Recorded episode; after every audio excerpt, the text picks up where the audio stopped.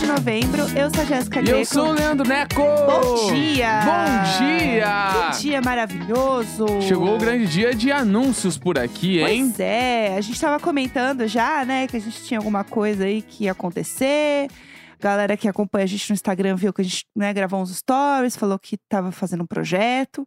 E finalmente chegou o dia da gente falar desse projeto, né? Grande dia, grande dia, grande dia. Exatamente. E pra quem está vendo aí já o título, vamos explicar? Vamos explicar. Vamos, Vamos explicar, lá. vamos lá.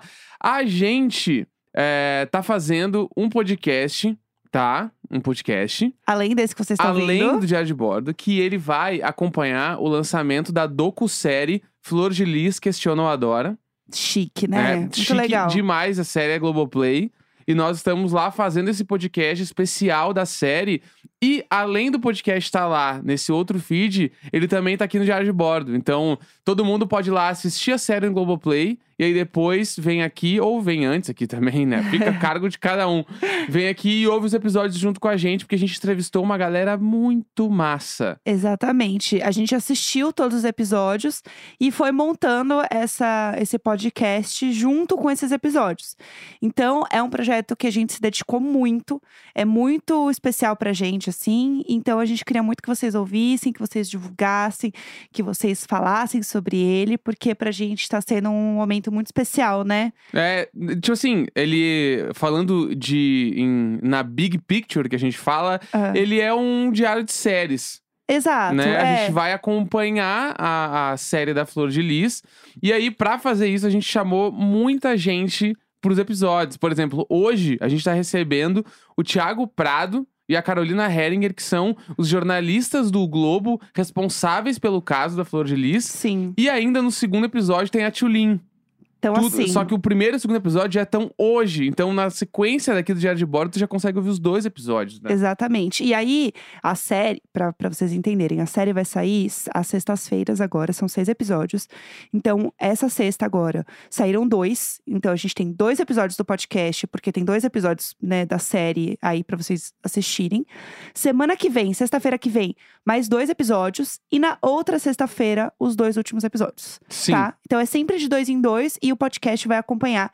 Então as próximas sextas você. igual essa aqui, tá? Uhum. Sempre vai ser esse episódio especial aqui pra gente acompanhar a série. Muito legal, né? Muito chique. Não, tá, a gente tá muito, muito chique. Estamos muito orgulhosos porque é um, é um projeto que aí tem cortes também. Então, se tu for nas nossas redes hoje, tu vai encontrar a gente largando os cortes de estúdio. A gente mega bonito. Arrumado. Entrevistando as pessoas. Tá, tipo assim, muito legal. Foi um projeto que a gente se dedicou muito nos últimos tempos aí pra fazer. E botar ele no ar agora é muito orgulho pra gente. É muito legal. Então vão lá, vejam também, porque a gente se arrumou, entendeu? A gente saiu de casa pra gravar, ficou bonito. Não parece que todo dia a gente grava aqui de pijama, sabe? A gente tá Perfeitamente. lá belíssimo. Então vamos lá, né? Chega de falar, né? Tá bom. Vamos Bora lá. de Flor de Lis, questiona ou adora.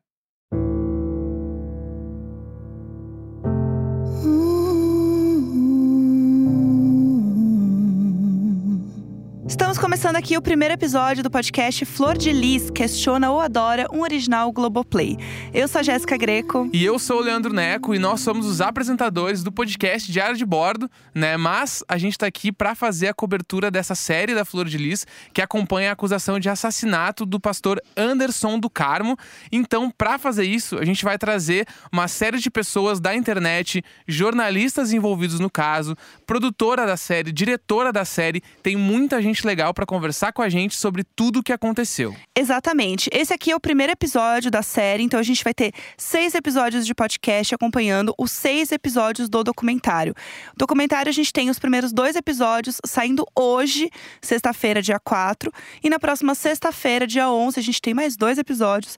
E na outra sexta-feira, dia 18, a gente tem os dois episódios finais da série. Pra você maratonar aí sempre de dois em dois, né? E como a gente sabe que esse caso tem muitas nuances, muitas formas de enxergar e várias narrativas, né? A gente fez esse podcast e vai tomar o máximo de cuidado possível para você conseguir acompanhar junto com a gente essa história, tanto nos nomes quanto nas narrativas, pegar depoimentos de jornalistas e tudo mais para tudo ficar muito explicadinho. Mas antes de tudo, a gente quer deixar um disclaimer super importante que é: essa história é sobre pessoas reais, pessoas de verdade com um fim muito trágico trágico. Então é super importante a gente ter cuidado em todos os comentários e tudo como a gente vai abordar aqui. Exatamente. A gente sabe que muitas vezes esse caso é lido na internet como uma grande fofoca, mas a gente tem que olhar para isso com responsabilidade, porque a gente está falando sobre casos de pessoas reais e pessoas envolvidas nisso que estão né, acompanhando isso até hoje.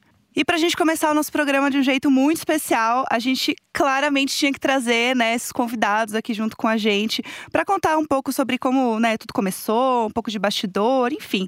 Quem entende muito ali do caso Flor Delise do documentário, né? A gente chamou a Carolina Heringer, né, repórter do Jornal o Globo, e o Thiago Prado, que é editor de política também do Jornal o Globo, para conversar com a gente sobre o primeiro episódio de Flor de Lis Questiona o Adora e porque é, eles são os jornalistas responsáveis pela origem desse documentário e por cobrirem o caso desde o início, né? Então, sejam muito bem-vindos e pra gente é uma honra ter vocês aqui, né?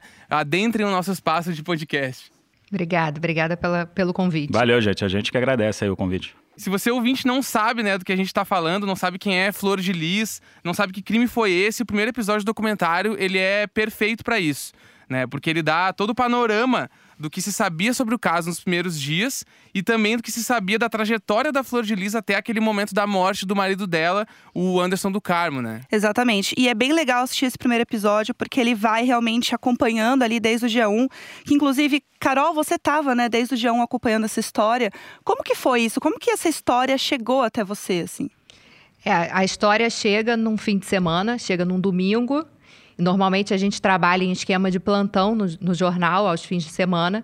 Não era o meu plantão, mas como estamos muito conectados, né? A gente não para, Sim. repórter de polícia, então numa cidade como o Rio de Janeiro, num estado como o Rio de Janeiro. Então eu soube da história pelas fontes, começou a chegar, foi o caso do dia, aconteceu de sábado para domingo, e pelo grupo do jornal também, é, começou aquele burburinho, aquela movimentação incomum num fim de semana, porque o fim de semana normalmente é, é mais tranquilo, mas naquele dia não foi. Então as notícias começaram a chegar pelas fontes e também pelo próprio grupo. E, e chega pra gente primeiro como um caso de violência no Rio. Uhum. Então ficou toda aquela.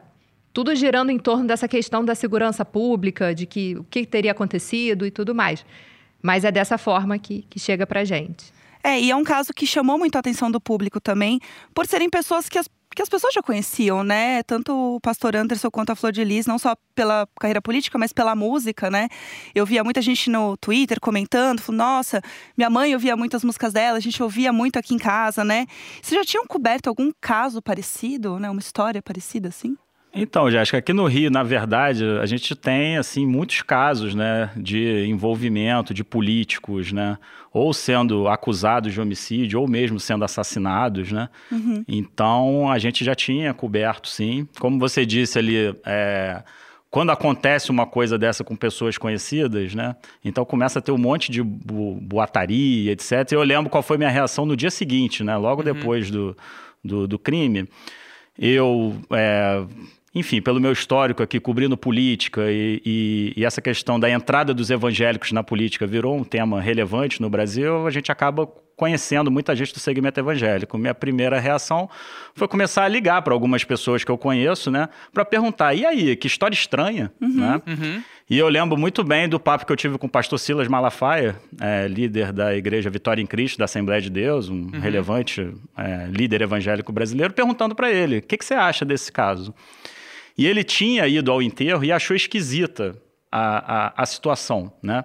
Então, é, é, é, engraçado, assim, porque logo no dia seguinte, né, mesmo com a versão de latrocínio, a primeira versão de latrocínio, já começou a circular ali no segmento evangélico uma desconfiança sobre o que tinha acontecido. Acho também, né, eu e Carol, a gente conversou muito sobre isso ao longo do, do, dos últimos meses, dos últimos anos, né?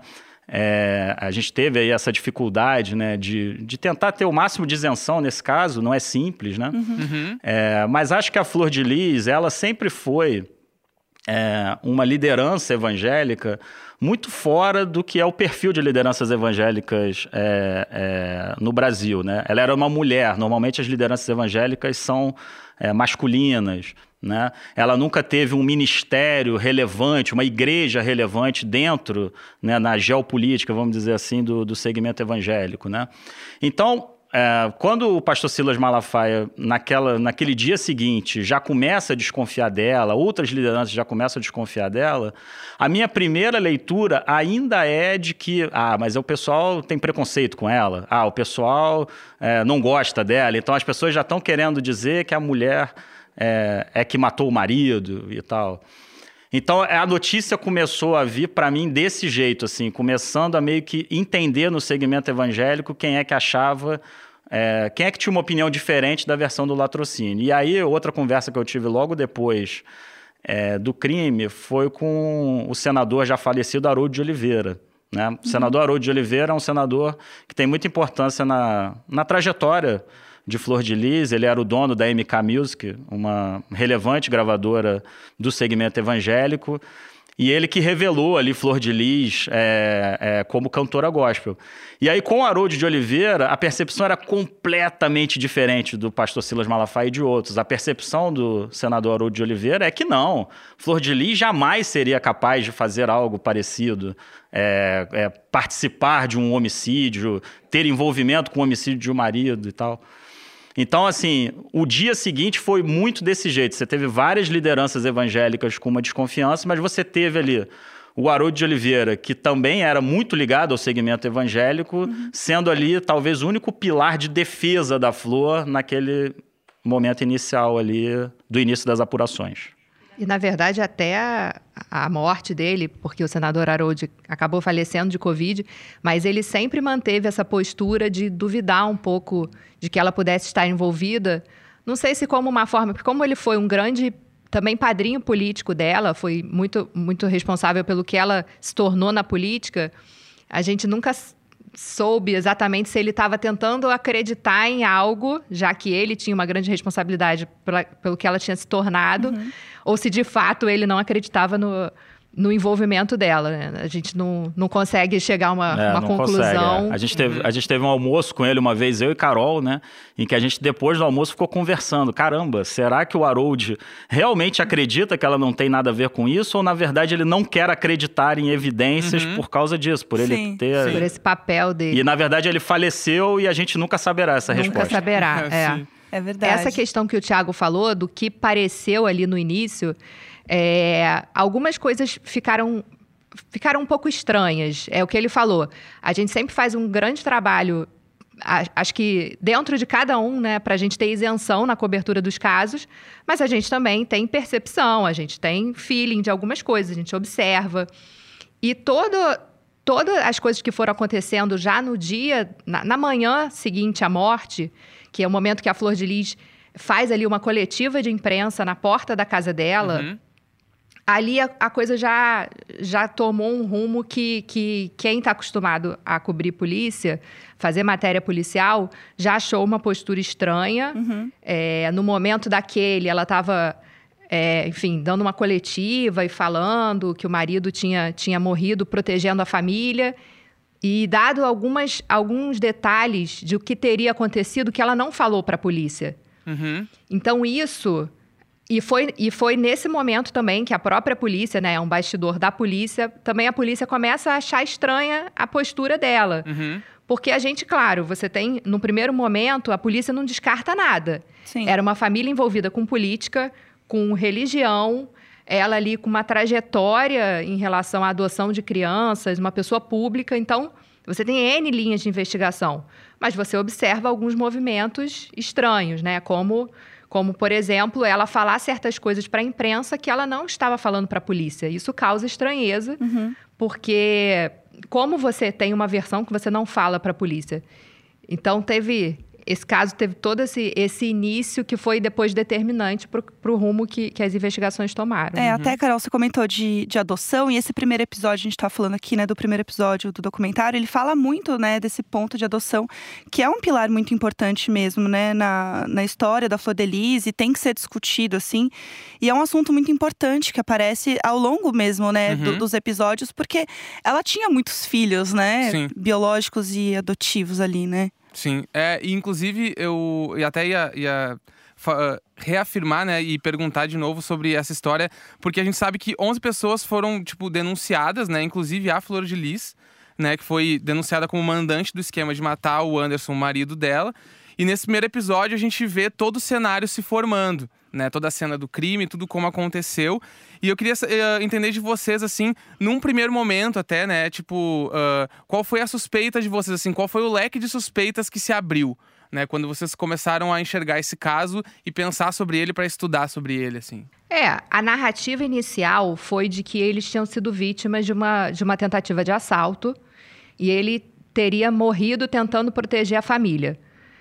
É uma narrativa completamente possível num, num estado como o Rio de Janeiro. Uhum. É, é, seria possível ele ter sido vítima de uma tentativa de assalto na- chegando em casa? Totalmente possível. A gente vê isso, infelizmente, cotidianamente aqui no Uhum. Rio de Janeiro. Então, num primeiro momento, essa foi a versão trazida. E essa era a versão que a gente tinha, claro, pensando, como eu falei, né? Político, o Thiago até trouxe aqui essa questão de políticos. é, é, a gente tem um, um- um cenário também no Rio de Janeiro de mortes de políticos. Então, a, a- a- num primeiro momento, a versão mais forte foi a trazida pela Flor de Lis, até porque a polícia não falou, não se posicionou em nada. A gente não sabia a linha de investigação. A gente tinha a versão dela. Só que muito rapidamente a gente teve uma, uma segunda. Na verdade, a gente teve a, a linha de investigação da polícia já no dia seguinte, porque o governador à época, que era o Witzel, numa agenda, como a gente chama, né, num, numa- num uhum. evento com a imprensa, ele é questionado porque ele, como governador, se tivesse sido de fato uma tentativa de assalto, era uma questão de segurança pública. Uhum. Então, os jornalistas que estavam presentes questionam ele sobre o caso, querendo uma posição, né, uma pessoa morta, chegando em casa. E aí o Witzel dá, dá, o, dá o ouro na mão dos jornalistas, que fala: não, esse caso tem, já tem um filho que está sendo investigado. Uhum. Isso no dia seguinte. E aí que vem, já, a trama já, já começa aí. Porque a gente muito rápido já soube dessa possibilidade do envolvimento da família. Mas no início era isso que a gente tinha. Ela, era ela com uma versão de latrocínio e que parecia perfeitamente possível, apesar desses elementos que eu falei, algumas coisas que poderiam soar meio estranhas, não colocavam ainda naquele primeiro momento assim ela como ah, uma suspeita. Ainda não tinha, a gente não tinha elementos para isso. Podia ser estranho, esquisito, mas não era ainda motivo para desconfiar, sim dela. Uhum. Mas logo no dia seguinte, o Witzel vem com essa, com essa informação e muda completamente o rumo das coisas, já derruba. E ela, durante um tempo, ainda manteve essa versão do, do latrocínio. Só que a polícia, na realidade, a polícia em nenhum momento cogitou co- com, com força essa versão do latrocínio, porque eram muitos tiros. Isso era, isso era estranho. Uhum. Apesar da possibilidade, a, a forma que aconteceu, a quantidade de tiros e tal, e você tentar matar alguém dentro de casa, né? Você tentaria matar na rua, se fosse um latrocínio, não ali Sim. dentro. Então, tinha alguns elementos que a polícia, isso foi um- uma coisa que a gente é, é, apurando ali na série, nos bastidores, a polícia de fato nunca acreditou nessa versão do latrocínio. Sempre achou que tinha alguma coisa já a mais na- nessa história. Acho que o meu papel aqui no caso era um pouco diferente. Carol sempre acompanhou muito a investigação. O meu papel era mais curioso de perguntar para pessoas do entorno da Flor ah, ah, o que, que elas achavam que tinha acontecido. E aí o que, que eu reparo com o passar do tempo? Algumas pessoas foram até ouvidas no, no documentário. A gente ah, ouviu é, o Jackson Vasconcelos, que é um importante consultor político aqui do Rio de Janeiro, foi um cara muito importante ali para determinar toda a estratégia da campanha da Flor de 2018. O Jackson, Carol sabe muito bem disso, no início, é, ele sempre defendeu a Flor, que a Flor não poderia ter nenhum envolvimento. Há um determinado momento que o, o contrato do, do Jackson com a Flor se encerra, e com o passar do tempo, eu fui vendo uma mudança. Eu não digo que hoje o Jackson considera que a Flor tem participação no homicídio, não é isso. Mas o Jackson que lá atrás dizia que botava a mão no fogo, etc., isso com o passar do tempo já não foi acontecendo muito. Uhum. Uh, o juiz Ciro Darlan também, por exemplo, que a gente também entrevistou para o documentário. E é nítido como ele, com o passar do tempo, também vai mudando um pouco a percepção dele sobre o caso. Porque aí é óbvio, as revelações vão surgindo, a investigação vai surgindo, também ninguém é obrigado a ter uma convicção formada sem uh, as provas forem aparecendo, uh, sem provas, né? Então, Sim. no caso, só depois que as pessoas começaram a ter acesso a mensagens de, de celular, só depois, assim, foi ficando claro uh, várias contradições, inversões apresentadas. Uhum.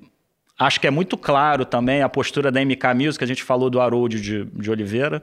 Hoje, quem toca a MK Music é a Annelise, a viúva do Harold de Oliveira. Uhum. E a Annelise, é, em nenhum momento saiu em defesa da Flor, ela sumiu do, do, do, do, cenário. Inclusive, a gravadora, logo após o crime, parou de tocar as músicas da Flor. Exatamente. Uhum. Assim. Apesar do Harold ter essa, essa postura de defender e tal, para ficar mais isento, uhum. a gravadora cortou a, a, as músicas da Flor de Lis da programação. E ela, ela não deu entrevista pra gente, inclusive, né? É, e eu acho que é muito por essa postura, assim, com o passar do tempo, foi ficando muito difícil defender a Flor de Lis, assim. Uhum. É, então eu, eu, eu fiquei mais olhando o caso por aí, assim, no sentido uhum. de ir vendo como que as pessoas foram é, cada vez menos defendendo a Flor. Uhum. É porque a história, é, a história dela não se sustenta. Isso é uma coisa até que eu conversei é, tem umas duas semanas com uma pessoa ligada a ela. E essa pessoa defende que ela não tem participação no assassinato, mas ela fala: tem um problema, ela não tem participação, só que a história dela não se sustenta. Foram muitas mentiras ao longo desses anos. Sim. Então tem uma hora que não tem jeito, contra fatos, uhum. difícil, né? Contra fatos não há argumentos. Então a, a, história foram muitas mentiras, tudo construído em cima de muitas mentiras. Então acaba que, que é isso. Apesar da. As pessoas podem até. Tem gente que pode até acreditar que ela não tem envolvimento no assassinato, mas como é que você fica defendendo essa personagem? Como o Ciro Darlan, por exemplo, que teve um papel fundamental ali no início e ele é, quando a gente entrevistou ele, a gente colocou algumas coisas para ele que foram reveladas, como o Tiago falou, algumas provas, algumas questões ali de adoção, de práticas dentro da casa que o que, que você fala contra isso? É, não era isso que a gente tinha, a gente não conhecia isso esse, essa imagem dela foi vendida completamente diferente. Uhum. Mas, na realidade, as coisas foram aparecendo, e aí, por mais que você não acredite no, no, no, envolvimento dela no crime, tem uma imagem que foi construída de uma forma que foi caindo, foi desabando conforme as investigações foram avançando. E eu acho que tem um aspecto também que a gente consegue ali captar muito bem ali naquele momento ali de, de cassação dela na Câmara, né, uhum. né? Que a gente consegue ali acompanhar uns momentos importantes dela é, no Congresso é, ao longo do documentário. E fica muito claro o abandono da classe política com ela também. Eu acho que isso também é um pouco ilustrativo de como que é, a versão dela, claro que eu acho que tem o aspecto de que ela não se articulou politicamente, e acho que assim, é, isso fez muita diferença, mas uhum. havia um outro aspecto, quando a gente conversava com alguns deputados né, em off, né, esse nosso jargão jornalístico, Sim. é aquele bate-papo sem revelar Uhum. É, é, é, a fonte, quem né? é que falou numa é. matéria, etc. Uhum. Quando a gente conversava com os deputados, havia uma crença de que ah, ela tem participação, é nítido que tem. Sim. Então, assim, eu acho que essa convicção começou é, se formando aqui no Rio de Janeiro e foi se formando nacionalmente. Por isso que a votação dela no, no Congresso, a cassação dela é avassaladora, né? Uhum. É de uma pessoa que é, nem, quase nenhum par dela acreditou nela, né? Uhum. E acho que isso também mostra muito como ela foi perdendo força, perdendo força, perdendo força, uhum. e ela ficou sem ninguém para defender ela, assim. É muito o que você fala, né, Tiago, de ela, ela até traz o Anderson, né, junto com ela ali, para conseguir ter essa força que querendo ou não, é o que a gente falou, né? Ela sendo mulher, as pessoas tendem a descreditar mais, né, Uhum. no, no que ela diz ali. Então, quando acontece um caso assim, aí fica ainda mais difícil das pessoas, né, entenderem ela. Eu acho que ela tem uma coisa também de ser uma pessoa que fala muito bem, né, as pessoas gostam muito dela, mas num dado momento isso acaba se perdendo, né, em algum lugar. Sim, é, inclusive a gente tava. Vocês estavam comentando ali sobre a parte do Witzel e tal, que ele revelou que já tinha uma investigação com um dos filhos.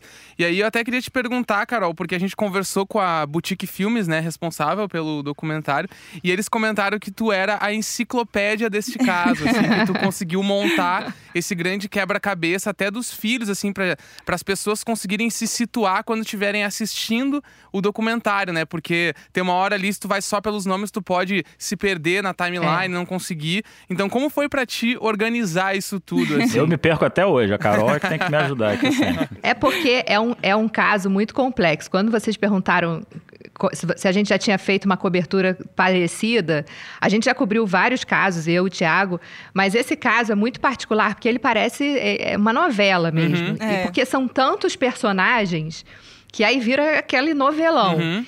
E eu que comecei desde o início a acompanhar, eu fui eu fui assim, eu fui entendendo a família, eu fui montando isso na minha cabeça, né? Fui entendendo a família e ao mesmo tempo as coisas iam sendo reveladas e as coisas iam acontecendo, porque essa história é uma história viva, ela continua acontecendo. Sim. É, o julgamento, o julgamento é, filho que ainda está recorrendo de condenação, a movimentação na casa, a gente saindo da casa, é uma história viva.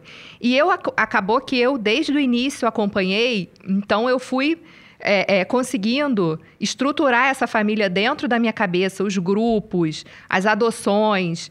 E aí, no, no documentário, era meio que assim, tudo. Tudo era comigo. Carol, não- quem é? Fulano foi adotada quando? Qual é a idade? Veio de onde? Sim. Era sempre, sempre fui muito consultada. É, e às vezes a gente precisou montar, não, vamos montar aqui né, uma árvore genealógica para as Uhum. pessoas se entenderem. Sim.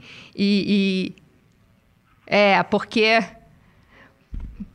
Não, é, é difícil. É uma história difícil de ser contada. Sempre foi difícil. Sentar para escrever uma matéria sobre, sobre essa família não é fácil. Porque quando você vê, você já citou 15 personagens. E a pessoa se perde.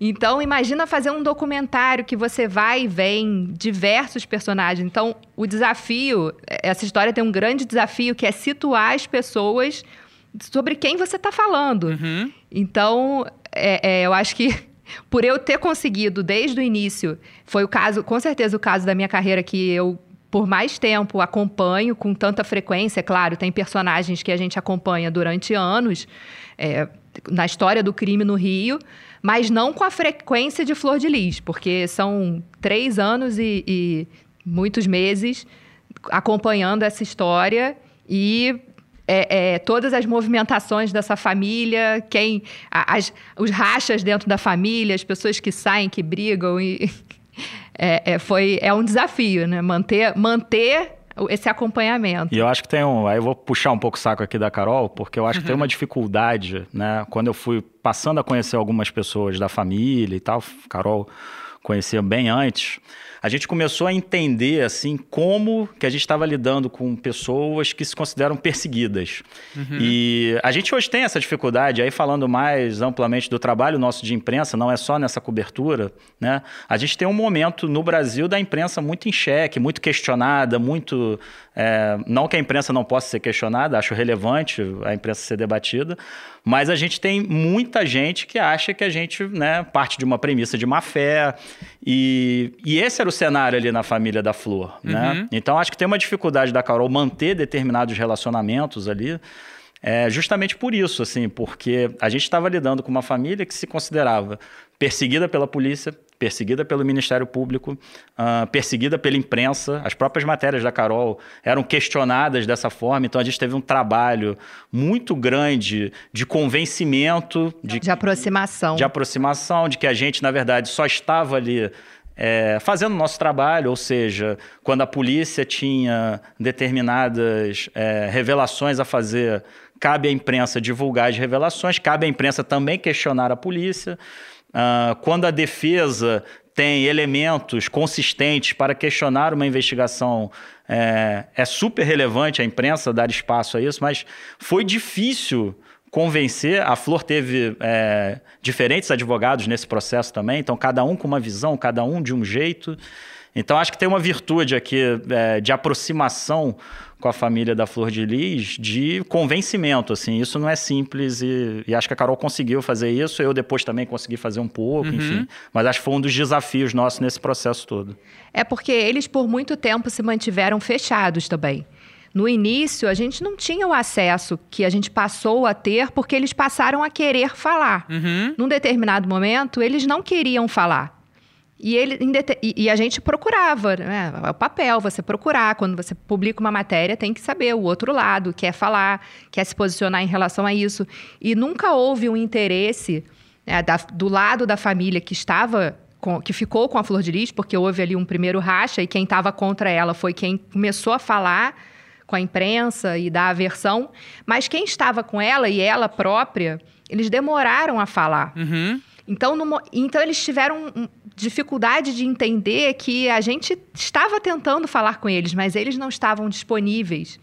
Então foi isso que o Tiago falou. Teve todo um trabalho de aproximação e, e, e, convencer essa família de que a gente queria ouvir o lado deles e que era fundamental, que a gente não tinha interesse de fazer um documentário ouvindo um lado só. Uhum. Jamais. A gente queria ouvir todos os lados, porque todas as histórias tem suas versões, tem mais de uma versão. Se algo que, que ficou muito. Nesse, nesse caso, então, a gente ouvia de um lado, ouvia do outro, cada um conta do seu jeito, da sua visão, da sua percepção. Então, foi todo um trabalho de convencimento realmente de que nós não éramos inimigos, adversários, uhum. de forma alguma. E só uma coisa, só para lembrar aqui, é, que eu acho que é importante também. Uh, eu falei aqui no início que no segmento evangélico, é, a Flor tinha ali né, um certo preconceito, muita gente não gostava dela no segmento evangélico.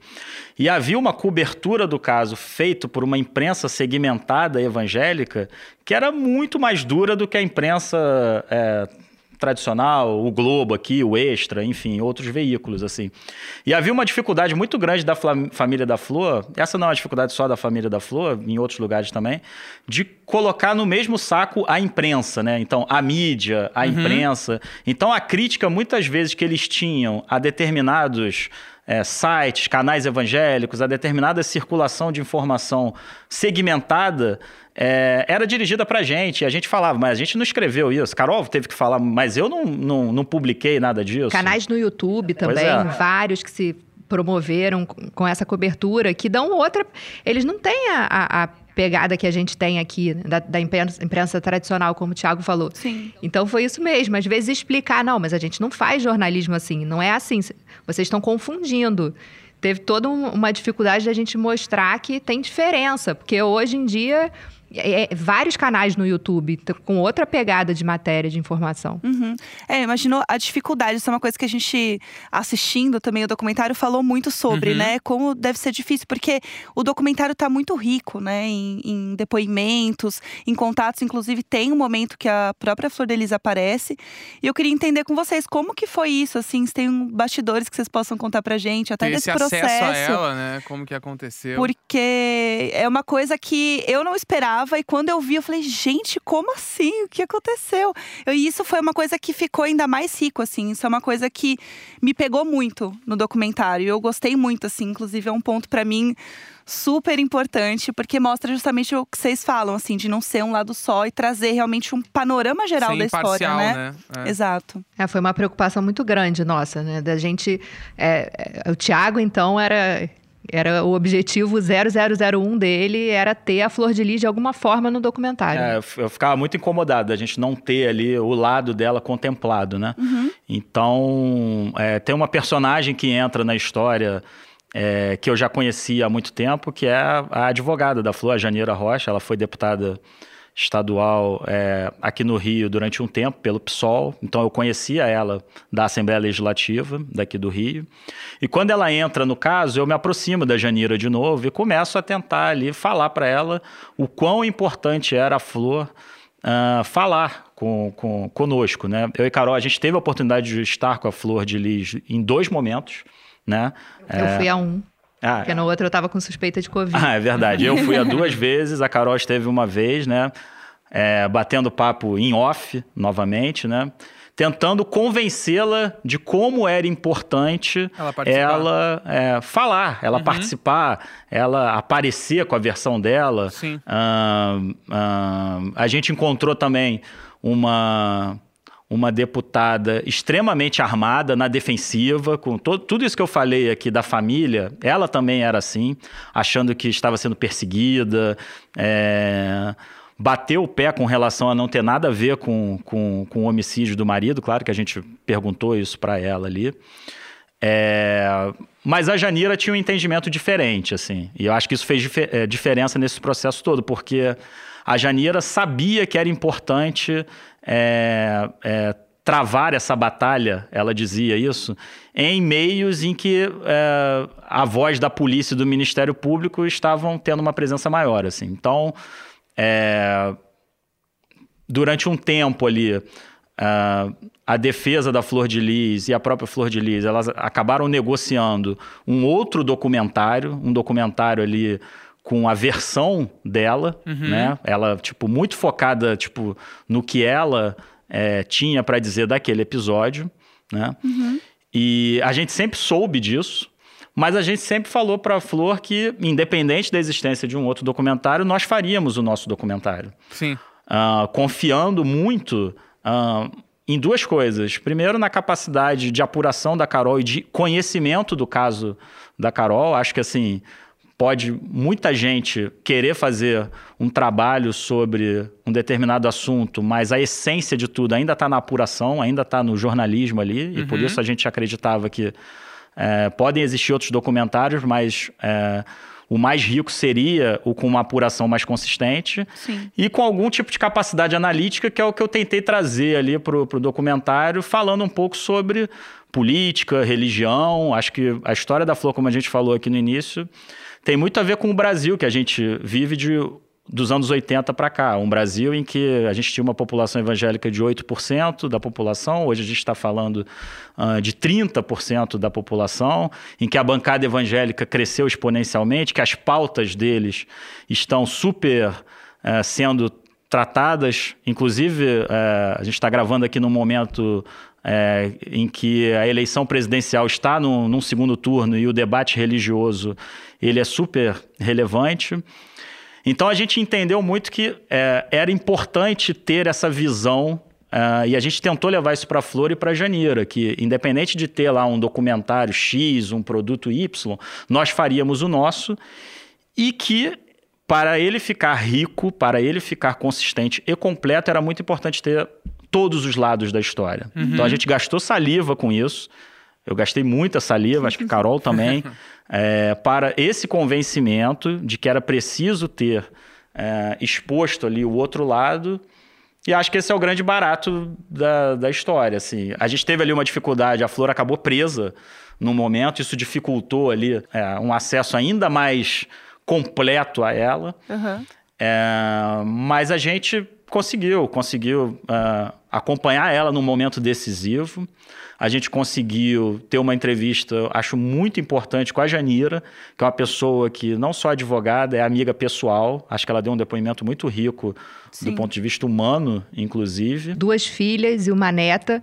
Porque quando o Tiago fala do outro lado, não é só a Flor de Lis. É também quem ficou do lado dela. Porque a gente estava com dificuldade de acesso, porque ela tem muito controle das pessoas que estão do lado dela, morando na casa. Então a gente não conseguia acesso a ela e as outras Sim. e os outros. Então, a partir do momento que a gente conseguiu demonstrar essa, essa, esse nosso interesse, como isso pra gente era fundamental, como enriquecer o nosso documentário, não era o nosso interesse mostrar um lado só.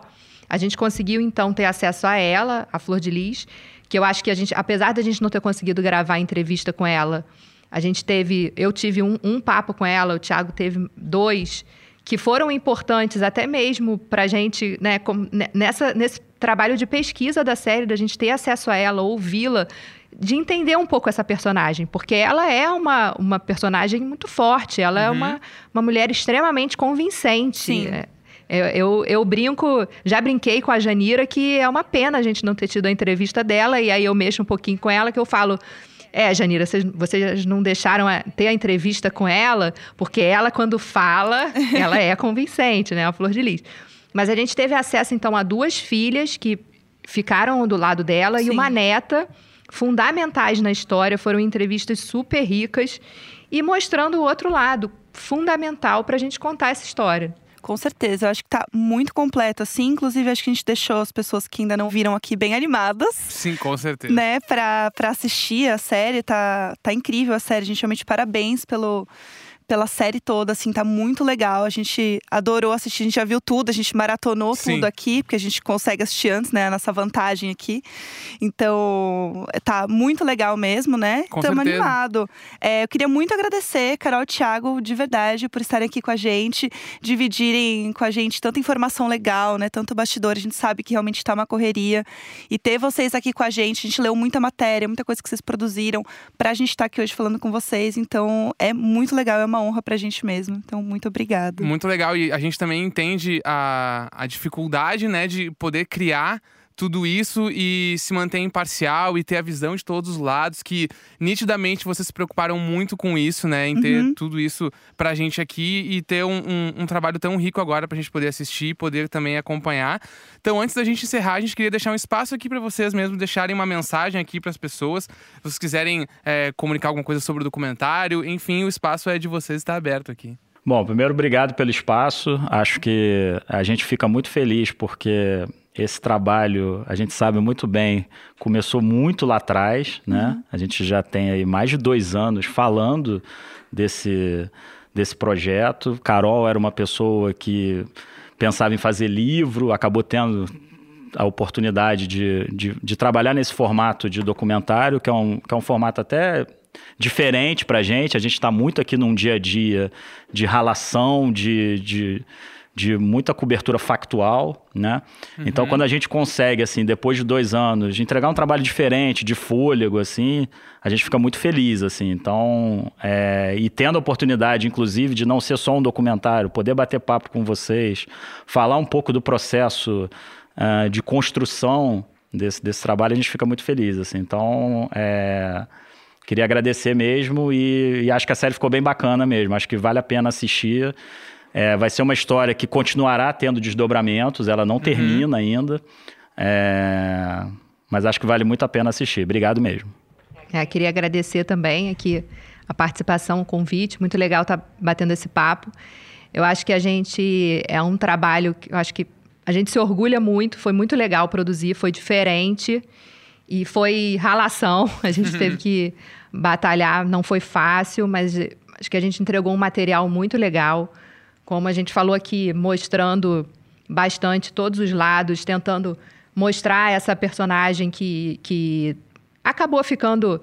É, acho que, que ela, por muitos setores da imprensa, ela de fato acabou condenada. Uhum. Né? E a nossa intenção nunca foi essa. A gente sempre conversou entre a gente, a Mari, que é a, que é a diretora, a gente tirar qualquer é, é, pré-julgamento e mostrar a história, porque a nossa intenção era mostrar como que essa figura, como que a Flor de Lis surge, porque ela é uma personagem muito rica. Eu acho que a gente conseguiu, a gente teve vitórias muito bacanas de pessoas fazendo parte do passado dela e do Anderson também. Isso foi uma coisa que a gente teve muito na cabeça, que a gente queria contar a história dela, mas também do Anderson, que é um personagem muito, muito importante na construção do que foi a Flor de Lis, do que é a Flor de Lis. Então, acho que a gente conseguiu entregar um trabalho muito legal e que a gente tá animado para lançar. Com certeza vai ser um sucesso. Se depender da gente, será um sucesso. Já é Eu um vou sucesso. dar play várias vezes, então. Vou deixar play rodando na minha casa. Vou deixar lá, é isso. Então vai ser um grande sucesso. Gente, obrigada. E é isso. Quem não ouviu, não assistiu ainda, por favor, assista. Maratona dupla, né? De Globoplay e podcast ao mesmo tempo. É isso. E a gente garante que tem mais Flor de Lis nos próximos episódios, né? É maratona dupla. Vai lá no Globoplay e depois vem ouvir a gente aqui no podcast, porque assim, ó, o conteúdo é completo. Exatamente. E a gente se vê no próximo episódio, então. Tchau, tchau. tchau.